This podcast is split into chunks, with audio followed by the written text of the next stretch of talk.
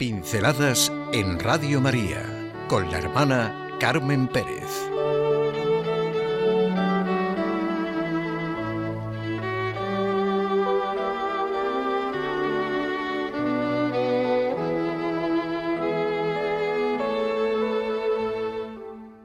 El trípode.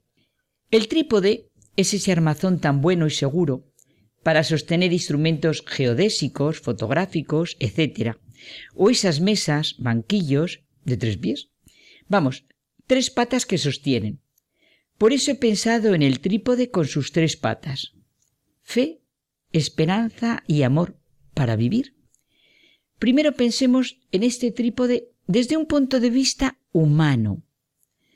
Precisamente me acaba de regalar una formidable médico del Hospital Nacional de Parapléjicos de Toledo, un libro. La ventana evolutiva del amor, un estudio científico de las emociones positivas de George Bellán, en el que este neurobiólogo estudia estas tres entre las primeras, la fe, el amor, la esperanza, después la alegría, el perdón, la compasión. Pero eso para otro día. La fe es una actitud de la totalidad de la persona, es un hábito de vida, supone respeto, reconocimiento, confianza. Una persona que no cree es dura, fría, recelosa. Algún problema tiene la persona que va por la vida sin creer en los demás, siempre la defensiva, interpretando y juzgando desde un punto de vista negativo. Por el contrario, la fe implica fidelidad, lealtad. Por la fe tenemos buen concepto de las personas. La fe supone seguridad, está unida a la verdad, ilumina nuestra vida, aceptamos las palabras de los otros, las entendemos confiadamente y pensamos en su veracidad. Vamos, que es necesaria para ver. Es el gran telescopio. De la esperanza me parecen muy gráficas dos expresiones de Martin Luther King. Si supiera que el mundo se acaba mañana, yo hoy todavía plantaría un árbol. O si he ido a una sola persona, a tener esperanza, no habré vivido en vano. La esperanza no es tanto un acto de libertad, cuanto un modo de ser. Es como el amor, una de las actitudes más primitivas y elementales del ser humano. En la esperanza el hombre se yergue con corazón inquieto y en una expectativa confiada hacia un futuro que es bueno, aunque sea arduo. La esperanza es, pues, la actitud humana ante un bien que todavía no se posee, pero se espera fundadamente poder alcanzar.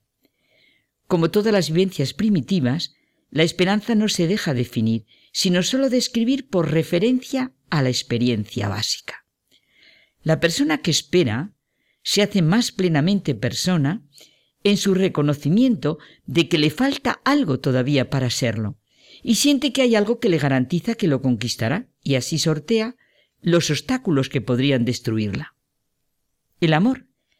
El amigo verdadero ama en todas las circunstancias, en la prosperidad y en la desdicha. Un amigo fiel es escudo poderoso, el que lo encuentra ya un tesoro. Un amigo fiel no se paga con nada, no hay precio para él. Un amigo fiel es bálsamo de vida. Los que temen al Señor lo encontrarán. No deberíamos preocuparnos tanto por si nos quieren los demás, cuanto por si nosotros los queremos. Si es así, a la corta o a la larga nos querrán. Además, si de verdad miramos a los otros con amor, con ojos limpios, como a nosotros nos gusta ser mirados, descubriremos que todos, mejor dicho, que con todos sus fallos, pues que no son tan malos, tan raquíticos, ni tan hostiles como nos dice nuestro egoísmo que son. Y tenemos que pensar que cada uno ve en el mundo lo que lleva en su corazón. Esto explica que dos personas viven la misma situación y una está cargada de amistad y la otra llena de heridas. Con lo bueno que es vivir descubriendo lo mejor que puede haber en las personas. Si fuéramos esa persona a la que tanto nos cuesta querer, ¿Querríamos a una persona como nosotros? Yo me lo digo mucho. Si fuéramos esa persona a la que tanto nos cuesta querer, ¿querríamos a una persona como nosotros? El amor crece a través del amor. Lo sobrenatural es para vivir de ello en lo natural. Si lo pensamos, entendemos la necesidad de las tres llamadas virtudes teologales. Son la raíz, el sentido y la finalidad de todo. Para el Papa Juan Pablo II son tres estrellas que se encienden en el cielo de nuestra vida para guiarnos hacia Dios. Son el esplendor de la verdad y de la razón en nuestra vida humana. Las virtudes teologales nos ponen en comunión con Dios y nos conducen a Él. Se vive de ellas como del aire que se respira. Componen un tríptico que tiene su cumbre en la caridad. Son infusas en el hombre y nos hacen capaces de vivir nuestra relación con Dios y así fundamentan nuestras acciones. Me ha gustado algo que he leído. Lo que realmente vale en un católico no es cómo habla de Dios, sino cómo habla y vive las cosas terrenas, cómo habla y vive su familia, amigos, trabajo, dinero, enfermedades. Por estas virtudes, por estos hábitos, Dios envuelve a toda la persona, penetra en toda su vida. Por eso he hablado primero de las virtudes, fe, esperanza, amor, o de esta realidad en el ser humano como algo natural y lo sobrenatural.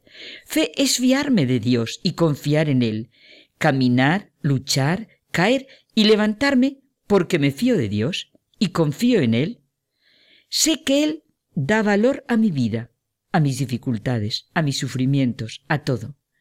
Tengo como garante de mi vida, de mi vocación, de mi misión, a Dios que es fiel. Es fe divina cuando se cree en Dios. Es fe humana cuando se cree en una persona. Pero ¿se puede realmente creer en una persona sin creer en Dios? ¿Cuál es el fundamento de la fe en las personas? La fe, como dice el Papa Benedicto XVI, no es una creación, sino un reconocimiento. Por la esperanza, dice el Catecismo de la Iglesia Católica, deseamos y esperamos de Dios la vida eterna como nuestra felicidad, confiando en las promesas de Cristo. Si la fe es como un telescopio, la esperanza es la luz que ilumina la realidad de nuestra vida diaria. Por la caridad, y de la caridad vivimos, porque Dios nos amó primero, por eso la fuerza y energía de nuestra vida es la caridad. Es el fundamento de todo y sin ella no somos nada.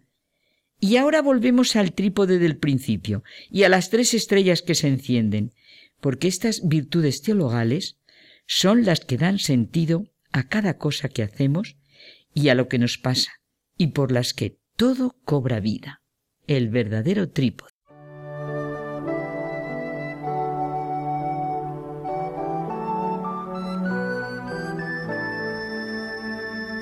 Pinceladas en Radio María con la hermana Carmen Pérez.